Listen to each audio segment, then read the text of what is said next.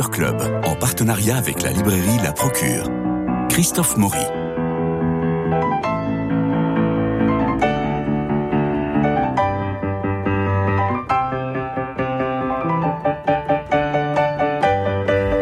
C'est un peu l'image d'Épinal, mais je vous imagine au coin du feu pour écouter euh, euh, tout ce que nous vous conseillons en lecture aujourd'hui.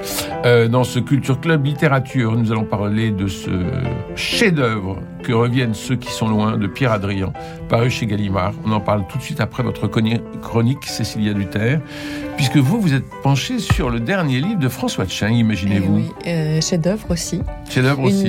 François Cheng, c'est oui, c'est c'est immortel. Allez, on y va. Une longue route pour Mounir au chant français, c'est le titre.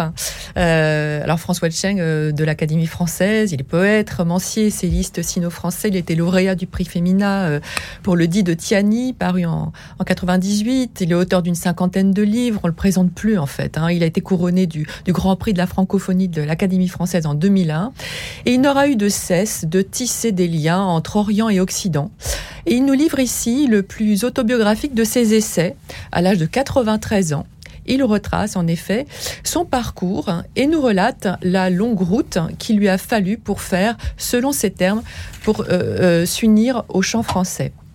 Il commence par nous conter ses jeunes années en Chine. À cette époque, le pays, en guerre avec le Japon, est à feu et à sang, et l'adolescent lit déjà les poètes anglo-saxons, Shelley, Keats, euh, Coleridge euh, et bien d'autres. Les Allemands aussi, grâce à d'excellentes traductions chinoises, hein, Goethe, hein, Schiller, un dévoreur de livres, un dévoreur de livres, et, surtout Rilke, à qui il ah voue une passion. Et puis les grands auteurs français, euh, Balzac, Stendhal, Hugo, Zola, Gide, plein d'autres.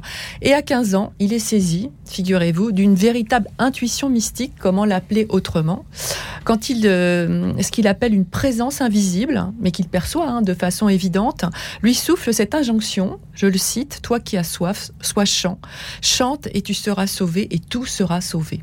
Et dès cet instant, il comprend qu'à l'instar de la, de la nature, qui possède un pouvoir de métamorphose, l'eau étant son modèle et son moteur, les humains possèdent aussi un pouvoir de métamorphose qui leur est verbe. Et mission lui est donnée d'être celui par qui le Verbe chantera pour dire, au-delà des ténèbres, au-delà de la mort qui plane sur toute existence, l'élan ce processus dynamique ouvert et en devenir qu'est la vie avec un grand V et dont la mort est paradoxalement le moteur, car c'est par elle que s'engage le mouvement de transformation et de renouvellement de toute chose. Et il arrive en France, alors à 19 ans, sans connaître un mot de français, sans diplôme. Il décide d'y rester seul, tandis que sa famille émigre aux États-Unis, et débute pour lui alors une vie d'errance, désœuvré dans un pays dont il ne connaît pas la langue, pas les codes, est sans le sou, il vit de petits boulots, et il trouve refuge dans les livres euh, à la bibliothèque Sainte-Geneviève où il passe des jours entiers à lire, euh, à relire les grands classiques français. Et son existence, pourtant, très étonnamment d'ailleurs, est jalonné d'une succession de rencontres marquantes avec des intellectuels de l'époque, alors avec Gide, et puis plus tard avec Michaud, Vercors, Emmanuel, Bonnefoy, et plein d'autres auteurs. On est dans les années 70, 60, euh, oui, 60, 70, et le premier qui va lui mettre le pied à l'étrier, c'est Gaston Berger, philosophe du mouvement structuraliste et accessoirement père de Maurice Béjart, le, danseur. Et ce mouvement est pourtant très éloigné de l'univers de Cheng, mais la très fine connaissance des poètes, aussi bien chinois que français, euh, qu'il a, intéresse Gaston Berger parce que hum, il va lui proposer en fait de faire une thèse autour d'une analyse structuraliste d'un poème chinois. Et de fil en aiguille, eh ben Cheng commence à se faire un nom dans le monde universitaire, lui qui, là aussi c'est très étonnant, par son origine chinoise et, par ses, débuts, n'a pas finalement n'a pas de diplôme, mais il a une perception particulière de la langue qui, euh, qui résulte justement de cette origine chinoise, et il est capable de porter une vision qu'il appelle idéographique de la poésie française, c'est-à-dire d'expliquer un poème, par exemple de Baudelaire ou de Rilke, en cherchant euh, euh, sa signification dans la consonance des voyelles et des consonnes. Alors son nom circule dans l'intelligentsia, il donne des cours de chinois à Lacan, il fréquente Julia Kristeva, Roland Barthes et beaucoup d'autres. C'est ça qui est intéressant. C'est ça qui est intéressant. Et, s'il décrypte de façon virtuose les intentions des poètes, ce n'est que dans les années 80, donc c'est très tard, qu'il ose pour la première fois écrire lui-même de la poésie française. Imprégné par l'idée de métamorphose et de transmutation, il se reconnaît dans la voix orphique tracée par Rilke, son chant sublimement inspiré et inspirant, et euh, qui, qui s'illustre autant dans sa poésie que dans ses œuvres. Et il essaye d'unir la voix voie du Tao et les voies orphiques et christiques pour atteindre une dimension euh, voilà, sublime de convergence universelle. À travers ce récit-essai que l'on pourrait qualifier de testament, dans son propos est riche, dense, profondément spirituel. Donc à lire. À lire, les lecteurs de François Cheng connaîtront un peu mieux l'homme qu'il est, ainsi que le long chemin qui a amené ce chinois d'origine à devenir... Rappelez-nous le titre à travers sa passion de la, langue euh, euh, de la langue du pays dont il a épousé le chant et le destin, l'un des plus éminents et somptueux poètes français. Le titre, euh, je vous le dis, Une longue route pour, pour munir au chant français. François Cheng, Albin Michel. Et c'est un livre assez court, hein, il faut le dire. Il oui, assez court, mais très autobiographique et très beau. Et on apprend plein de choses. Dans la concision. Alors maintenant, nous avons Pierre Adrian qui, qui nous fait l'honneur d'être là. C'est le sixième livre. Les précédents ont été remarqués des jurys de prix littéraires. Ce nouveau roman de Pierre Adrian confirme le talent et le métier de ce trentenaire qui partage sa vie entre Rome et Paris. Quand un roman est réussi, on le dévore en le lisant euh, en un souffle. Pour un thriller, c'est le stress qui fait tourner les pages. Pour un roman policier, c'est le mystère qui fait avancer la lecture à grands pas. Pour un roman d'amour, c'est le désir qui nous pousse à continuer. Avec que reviennent ceux qui sont loin, le charme fait gambader nos yeux de lecteurs. Élégance, tendresse, délicatesse, fraîcheur, douceur, fragilité et harmonie, simplicité, tact, grâce. Il y a tout ça dans votre livre, Pierre Adrian. Ça fait des années que moi, je n'avais pas été envoûté par une telle lecture. Le plaisir tient de ce ton, du sujet, la famille, du cadre, la Bretagne en été. De quoi s'agit-il De vacances, les grandes vacances dans la maison de famille en Bretagne? Bonjour, Pierre Adrian. Bonjour. Il y a la grande maison avec la grand-mère pour ogive? Et puis les oncles, les tantes, les cousins, les cousines, l'odeur du pain grillé qui monte par l'escalier le matin. Le narrateur a pris de la distance avec tout cela et revient après dix étés d'absence. Fallait-il ces dix étés pour qu'on son regard s'attendrisse Alors, euh, je crois déjà je vais rougir euh, après cette belle introduction. Merci beaucoup. Euh, oui, je crois que l'éloignement, qu'on pourrait qualifier d'exil, l'exil avec l'intime, l'exil avec la famille, l'exil de la, de, la, de la maison de famille. Euh, Il faut se séparer de la famille sans la détruire, écrivait Dominique Deroux. Et euh, j'ai eu un peu ce sentiment-là. Il s'est séparé de la famille sans la, sans la détruire et il la retrouve. Ouais, je vous répondrai Pavès qui dit il faut avoir un pays, ne serait-ce que pour pouvoir en partir. Euh, qu'est-ce que c'est qu'un pays? Euh, C'est un lieu, c'est une famille, c'est un endroit qui vous attend. Et je pense que le narrateur est parti plusieurs années loin de sa maison de famille parce qu'il savait qu'elle était là de toute façon. Il savait qu'il pourrait la retrouver et, et que ce, ce, long, long exil lui a donné le, le, besoin de, de retrouver les siens. Et évidemment, le temps a passé. Alors tout le monde a grandi ou vieilli. Les cousins trentenaires désormais sont jeunes mariés ou jeunes parents. J'aime beaucoup. Vous écrivez, ils avaient pour eux l'aplomb des procréateurs et la gloire de la jeunesse. On les complimentait sur leurs enfants, ils méprisaient le badinage de nos histoires sans lendemain. La drague sur sable fin, ils en étaient revenus. Leur union célébrée devant le maire et devant Dieu était adoubée par leur famille. oui, là, ça va être le complexe du, jeune trentenaire euh, euh, sans, sans, enfant qui parle. Euh, mais évidemment, le, temps passe après plusieurs étés loin des siens et, chacun a vieilli. Les, ceux qui étaient nos, nos parents, l'âge maintenant d'être grands-parents, le sont. Et ma génération, qui a 30 ans, apprend à devenir père et mère. Et, euh, de nouveaux enfants courent, euh, courent dans, les, dans les couloirs de la maison, etc., etc. Et, la grand-mère, et, comme, comme disait Céline dans, dans, mon accrédit, elle est vraiment vieille, tout au bout de la vieillesse. Et voilà, le, le temps passe, le temps passe. Alors la Bretagne, c'est quand même toute une histoire. Vous, vous le décrivez avec tellement d'humour. Si l'on, je vous cite, si l'on se fiait aux cartes postales rangées dans les tourniquets de Leclerc, on aurait cru qu'il ne pleuvait pas dans le Finistère. Elles promettaient des criques turquoises et blanches sans varech, des eaux transparentes et des phares colorés. Elles vulgarisaient des traditions que nous n'avions pas connues, les coiffes des vieilles femmes, les costumes traditionnels du Léon. Elles distribuaient des parts moelleuses de gâteaux bretons. Il n'y avait pas de bimbo en bikini sur ces cartes postales. Nous étions en Bretagne. Ce genre de majorette n'existait pas sur les plages. Comme si au pays des pardons et des enclos paroissiaux, on avait gardé jusqu'aux cartes postales une pudibonderie catholique, une raideur paysanne. Seul le folklore était commercialisé, bien loin du stupre méditerranéen. Vous en voulez la Méditerranée Bien loin du stupre méditerranéen. Il n'y avait que les cartes montrant des plages de sable fin qui ne mentaient pas. Nous avions le plus beau sable du monde. Je le tenais d'un cousin. C'était un de Marmar. Il avait couru le monde à bord des paquebots de la marine marchande et m'avait dit un jour, alors que nous glissions nos doigts de pied dans le sable, tu sais, j'en ai vu des plages dans ma vie, mais du sable aussi fin, il n'y en a qu'ici. Je devinais alors que je n'avais rien à envier aux plages granuleuses et brûlantes de Méditerranée. C'est ça la Bretagne. Alors il y a le côté, il y a, il y a le côté familial, il y a le côté catholique très très fort, Mhm. euh, et il y a vous racontez une messe formidable où bah, vous y allez parce qu'il faut y aller. Il y a la grand-mère qu'on emmène, et puis il y a toute la famille, et puis oh, mais vraiment c'est plus vrai que nature. Et il y a ce petit Jean qui lit euh, des, des- une sorte de me- comme on avait jadis la miche de pain, des- ces, ces livres de catéchisme, et vous dites très joliment, bah, finalement, tout est là pour que on se retrouve en enfance. Oui, bien sûr. Et puis moi, je me rappelle, à, à travers le regard de cet enfant, ces espèces de, ces, ces- ces- ces- églises à la fois euh, euh, attendrissantes, mais très euh, très froides. Euh, voilà, euh, un peu un peu prises par le salpêtre, l'humidité, et dans laquelle, quand on était enfant, on était un peu intimidé. Moi, je me, je parle de la voûte étoilée de l'église, les petits saints en, en bois polychrome, cette, tout cet univers de la, la Bretagne catholique aussi, sa, sa, sa raideur et, et sa beauté que je redécouvre à mon âge, euh, et en même temps qui, qui nous, qui nous inquiétait quand on était enfant, évidemment, bien sûr. ouais. Ici, la messe du dimanche avait cessé d'exister pour toute une génération. Un héritage s'était perdu. Il n'y avait plus un adolescent du pays dans les travées et rares étaient les jeunes couples accompagnés de leurs enfants. L'assemblée se composait surtout de femmes aux cheveux blancs. Les plus jeunes étaient de vieux garçons de 60 ans qui se tenaient droit dans leur veste en cuir, visage fermé et mains croisées, les cheveux gominés. Il y avait bien quelques familles, des têtes blondes en ciré qui s'élevaient au-dessus des vieilles dames voûtées. Il s'agissait alors de vacanciers, souvent des familles nombreuses d'officiers de marine qui avaient leur maison secondaire dans la baie. Le catholicisme était mort à Saint-Paul et dans tout le pays du Léon. Et s'il n'était pas mort, nous assistions à cette agonie. L'assemblée ne chantait plus, les lèvres closes barraient des visages muets. Seule la voix discordante du chef de chœur se distinguait par-dessus les notes inégales de l'harmonium. Un prêtre africain célébrait la messe. Le monde avait bien changé. Il s'était retourné même pour que des clercs sénégalais et gabonais viennent évangéliser la vieille terre de Bretagne.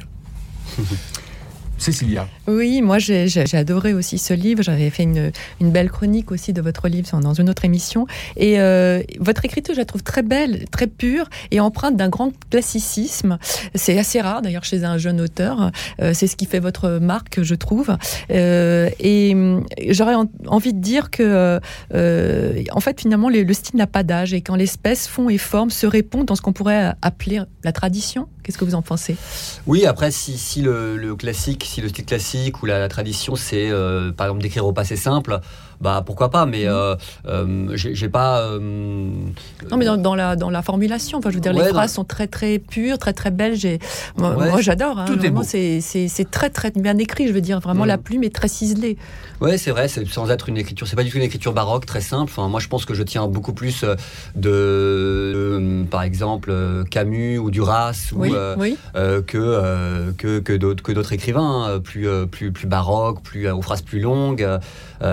J'essaye d'avoir une simplicité qui dit les choses. Je pense que pas besoin d'en pas besoin d'en faire trop, euh, pas besoin non plus de, de- de trop d'écrire, même si je pense que j'ai- évidemment l'écriture on, mature au fur et à mesure des livres. Mes premiers livres étaient plus sans doute plus descriptifs, plus plus naïfs dans, dans l'écriture. Désormais, elle a, elle a pris un peu plus de, de consistante et, et du coup, je pense que c'est c'est la le- le- on va dire l'itinéraire de chaque écrivain, c'est de finir par, par tailler de plus en plus dans l'os son écriture. Alors, on parlait de Duras, Duras c'est exactement ça. Si vous prenez le barrage contre le Pacifique Mhm. et l'amant, Mhm. euh, le style s'est totalement dépouillé. Donc euh, donc c'est peut-être vers là que je tends évidemment, bien sûr. C'est, un roman d'atmosphère, moi, je trouve vraiment d'atmosphère, avec une, une grande nostalgie, mais une belle nostalgie, un peu mélancolique, mais très, très belle sur le temps qui, c'est une méditation sur le temps qui passe.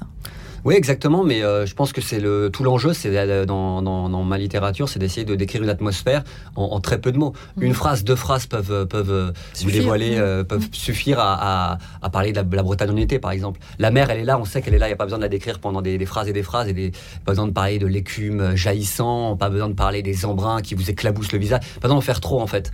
Euh, et et c'est ce vers quoi je tends évidemment. Lorsque vous parlez des enfants, c'est délicieux. Enfermés à l'école toute l'année, Jean et les autres faisaient l'apprentissage de la vie au cours des grandes vacances. Dans les jardins et sur la plage, ils couraient en liberté, ils se dépensaient sans compter, et je songeais qu'il n'y a qu'au mois d'août qu'on est vraiment un enfant. Tout est dit. Enfin, Tout est dit. alors, il y a l'histoire de cette famille. Euh, il y a euh, et puis il y a le narrateur euh, trentenaire, on l'a dit, il a déserté les vacances en famille, il revient et cet été-là va le transformer. On va pas raconter la fin. Mm. Toute chose a une fin, celle l'a fait pleurer, mais ce qui est une tragédie passe chez ces gens-là avec élégance et tout le monde en sort grandi, fortifié sans crânerie dans le silence de leur affection et de la simplicité. Et le narrateur va s'en trouver transformé. Finalement, il il devient adulte hmm. à travers cet été-là. Oui, exactement. Alors, il y a le drame que je viens d'évoquer, mais il y a aussi Anne, Anne la blonde, la cousine Anne. oui, oui, bien sûr. Il y a l'été, c'est le, c'est moment de, ce moment de l'année où, on apprend toute la vie. J'écris justement le août était le mois qui ressemble le plus à la vie. J'ai l'impression que on apprend la vie, notamment quand on est enfant, adolescent, à ce moment-là, à, toute vitesse. Mm. Euh, bah, l'amour, justement, puisque vous évoquez euh, l'amour de vacances. Euh, l'amour, l'amitié, euh, on apprend la cruauté quand on est enfant, on apprend la, toutes ces choses-là, on, découvre le monde euh, en toute liberté quand on n'est pas à l'école. Et, et, puis je parle évidemment, puisque vous parlez de cette, ce personnage-là, qui est une sorte d'amour un peu platonique de vacances, puisqu'il y a aussi ces gens qui ne sont que doutes en fait, ceux qu'on ne voit qu'au mois d'août. Oui, absolument. Il y, a, un peu de ça, c'est ça qui est amusant. On ne les voit qu'une fois, on les voit qu'une fois par an et c'est très bien comme ça en fait. Et si on les voyait, si on les croisait en hiver, à la ville, il y aurait quelque chose qui se, il y aurait quelque chose qui qui s'effondrerait. Ça serait mm. bizarre. Qu'est-ce qu'on leur dirait? Non, non, il y a, il y a, c'est vraiment voilà dans ce livre, j'ai voulu aussi réunir un peu toute la mythologie du mois d'août. Mm. Euh, voilà, c'est les longues journées à la plage, les repas en famille, euh, les virées à bicyclette, euh, le bain de mer, etc., etc. Alors la famille est, est formidable parce que on ne se dispute pas. on se dispute, on se dispute un peu, on se chamaille sur la plage par exemple à un moment donné, mais euh, euh, mais l'été. Enfin, c'est pas euh, la maison de famille n'est pas le chaudron où euh, les, belles filles, euh, les belles filles se foutent sur la gueule. non, c'est vrai. Après, là, c'est. Tout ça est très tenu quand même. C'est vrai, tout ça est très tenu, tout ça est très correct. Bah, après, il y a après une certaine pudeur évidemment dans, dans, ce livre. Et puis, euh, mais, mais, bon, je, je, raconte vraiment l'histoire d'une famille qui, on sent, qui s'aime, hein, puisque c'est sûr que la, famille est un, sujet très littéraire, un sujet qu'on évoque beaucoup, souvent mal d'ailleurs. Là, en l'occurrence, c'est vraiment un, roman qui est un exercice aussi de, gratitude. Tout est bienveillant. tout est. Oui, on le ressent. Après, on, on, peut comprendre aussi que le narrateur se soit éloigné quelques années, parce qu'on ressent aussi les, les, pesanteurs aussi qui peuvent, euh, voilà, qui peuvent aussi euh, être euh, lourdes parfois à porter quand on est jeune. Donc, mais dans, dans, ce retour, il y a, vous disiez le, le, mois d'août est à l'image de la vie, et vous dites il y a un début, un milieu, et déjà dès le 15 août, on pense à la fin. Et c'est très vrai. Dans la vie aussi, d'ailleurs. Hein. Il y a un basculement à un moment donné, au mi-temps de la vie. Et, et en fait, c'est ça, ce basculement, quelque mm. part, vous le faites, vous le faites aussi dans, à travers le livre. Bien sûr, ouais. Et puis bon, vous parliez de la famille à l'instant, c'est vrai qu'il y a un moment, on, bascule, on est un peu entre le famille je vouais de Gilles et puis justement cet exercice de gratitude là. Il y a un moment, on a besoin de quitter les siens. C'est pesant une famille. Mmh. Ça a aussi son côté un peu clanique, son côté euh, euh, cet entre-soi qui fatigue, ce regard des autres, euh, ce jugement qui peut parfois être, un peu pesant. Et en même temps, je, dis dans ce livre, mais en même temps, si on n'est pas en paix avec les siens, on trouvera jamais le, bonheur. Quoi. On a, on a ce, besoin de, se réconcilier avec les, avec les êtres qui sont des, qui sont hum, familiaux, qui sont qui sont de fait des relations un peu obligées, mais, euh, euh, mais c'est ce que j'ai voulu un peu raconter dans, dans, Que reviennent ceux qui sont loin, bien sûr. Mais on, sent cette élégance l'élégance familiale, l'élégance humaine, c'est-à-dire que euh, on n'en fait pas, on n'en fait pas des tonnes, et en même temps, on est dans la bienveillance, mais qui n'est pas le pays des bisounours. Non, non, bien sûr. On est dans une bienveillance parce que c'est ce qui maintient, c'est ce qui maintient la famille. Mmh. Et, et, le regard du narrateur, qui est vraiment un regard euh, de tendresse finalement sur chacun. Sur l'oncle qui est un peu... Euh, enfin, il y a, y, a, y a, la famille du Sud euh, qui, mm. qui remonte et puis il y a l'oncle qui, qui bricole tout le temps.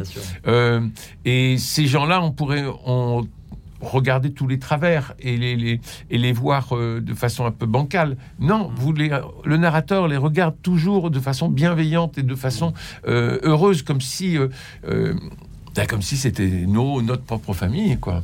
Oui, il y a un regard forcément, un, regard d'amour, quoi. Mais je pense que euh, après, c'est ce que j'ai voulu raconter en ce livre, c'est que cette parenthèse du mois d'août, on a l'impression que rien ne peut nous attendre, rien ne peut nous atteindre, pardon. Euh, en fin de compte, finalement, bah, porte en soi une gravité, porte en soi aussi le, un grand malheur. C'est ce qu'on découvre à la fin du livre. Mais, mais de fait, euh, voilà, on, on, essaye dans ce petit monde de la maison de vacances, on essaye de, de vivre un peu, voilà. Petit monde mais grande maison. Petit monde mais grande maison. on essaye de vivre en vase clos, entre, dans ce, de, de, voilà, de, de contenir le bonheur, mais mais même, même, même dans, ces, même dans cet été qui paraît euh, lumineux et incroyable, le malheur peut, peut advenir. Quoi. Pourquoi votre titre Que reviennent ceux qui sont loin? bah Parce que vous l'avez expliqué très bien, c'est le, c'est le roman d'un retour. Mm. Et, ce titre, je l'ai emprunté à, à Pavese, qui est un, écrivain que j'aime énormément, écrivain italien, qui a beaucoup écrit justement sur l'enfance, sur le retour, et qui, euh, qui a cette phrase très belle dans son journal en revenant dans son, dans son pays d'enfance, dans les collines près de Turin. Il dit Pour que la gloire soit agréable, il faudrait que les morts, que les morts ressuscitent, que les vieux rajeunissent, que reviennent ceux qui sont loin. Et, c'est un peu le témoignage de, voilà, c'est quand, comme quand on regarde une photo de famille, on est tous là, on est jeunes, on est beau, la, la grand-mère à peine ses cheveux gris et on aimerait que réunir dans ce petit cadre, on aimerait à nouveau réunir ce petit cadre-là. Mais il y a ceux qui sont morts, il y a ceux qui sont disparus, il y a ceux qui sont loin. Et, hum, en fait, je crois que c'est un exercice de toute une vie de vouloir essayer par le souvenir euh, de réunir à nouveau ce, ce, portrait de famille, en fait. C'est ce que j'ai essayé de faire dans ce livre. Cécilia, vous vouliez ajouter Oui, simplement dire qu'à une époque où la famille est très malmenée, je trouve que c'est vraiment un, hymne à la famille en tant que socle, en fait, de, mm. euh, de, transmission aussi, de, d'un tout un héritage de codes, de valeurs, d'amour, vous l'avez mm. dit. Et c'est en cela aussi que le livre est très beau et, et, je, et je dirais très classique aussi et très. Euh, voilà, qui m'a beaucoup plu, franchement, qui m'a beaucoup parlé au cœur. Ah oui, ça parle, ça parle, au cœur, ça, ça, parle au cœur et ça caresse l'âme. Euh, vous disiez, euh, on, disait que le, que le narrateur euh, est transformé. Parce que le narrateur, quand il arrive, euh, bah, il est un peu falot, hein, mm. avec un F. la mer me faisait peur, qui était pourtant l'horizon de mes étés bretons. Je la craignais, il la mettait plus haut que tout. Il y avait un ou deux officiers de marine dans la famille. Ils vivaient de déménagement en déménagement dans des ports militaires, ne restaient jamais très longtemps. Et vous, vous êtes un peu en marge, enfin le narrateur, pardon, parce que mm. je... c'est trop subtil pour être vraiment autobiographique, euh, ou c'est trop, voilà. Euh, le, votre narrateur va va évoluer. Au début, certes, il est en marche parce qu'il revient après dix ans, mais enfin, il est un peu trouillard, il est un peu pétochard, euh, il aime pas trop qu'on le regarde comme ça, il aime pas la mer, c'est pas le premier à se jeter dans l'eau parce que l'eau est froide, donc il est toujours un peu en prudence, ce, qui, ce qui lui permet d'être l'observateur. C'est comme ça que vous l'avez prévu?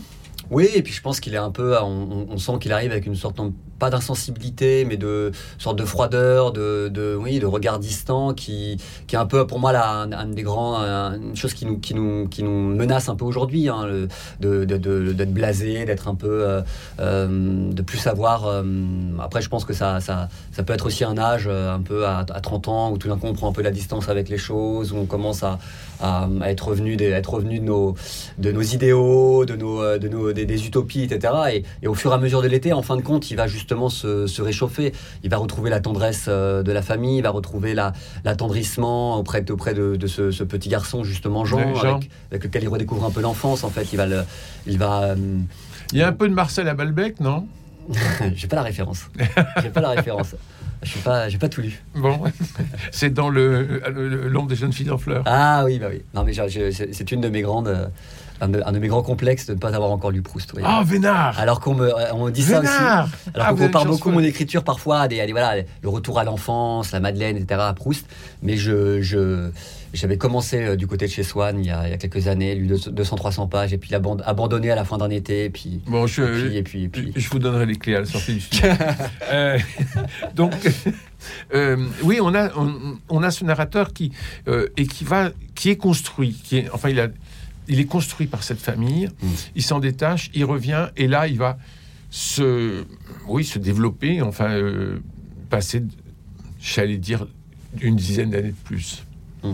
Il va devenir vraiment trentenaire à ce moment-là. Oui, voilà, en un été, tout peut être, euh, tout peut se décider, quoi. Ouais. Et surtout, il va devenir, c'est l'apprentissage de, de, la vie adulte, je pense. Oui. Et puis le passage de la, le passage d'une enfance qu'on croyait éternelle, d'un moment un peu de euh, à, à, à, l'autre côté, qui, mm. est, qui, est, en fait le, le, le la transmission, en fait. Qu'à un moment, c'est peut-être à transmettre. Et j'écris justement cette phrase, je dis, j'étais, j'étais un père sans enfant en fait. Oui, mais c'est là aussi où c'est intéressant, c'est que c'est là aussi où il comprend que euh, on a pris soin de lui, maintenant c'est à, lui de prendre soin des autres. Aussi bien, il est un référent, il n'a pas d'enfant, mais il est un presque père pour les petits cousins, et aussi bien euh, à l'autre bout de la chaîne, il y a la grand-mère qui est vraiment, euh, vraiment au quatrième âge, on va dire, mmh. et dont il va falloir prendre soin aussi. Donc, il est vraiment au milieu, et c'est, ça aussi, c'est un basculement de cette prise de conscience. bien sûr, exactement. Alors, il y a cette euh, il y a cette soirée dans, au port où on boit beaucoup, on danse, c'est le moment du 15 août, il y a le feu d'artifice, en fait, tout ça, on l'a, tout ça, on l'a vécu. Et puis, il y a, il y a Anne, la cousine Anne, je ne sais comment cela se passa, mais nous nous embrassâmes de la manière la plus naturelle du monde. Ce fut elle qui choisit, et je me laissais faire. C'était bien comme ça, pas de cérémonie. J'avais toujours pensé qu'il n'y avait rien de plus insignifiant qu'un premier baiser, que les plus beaux baisers, au contraire, étaient ceux qui ressemblaient à tous les autres, ceux de l'habitude.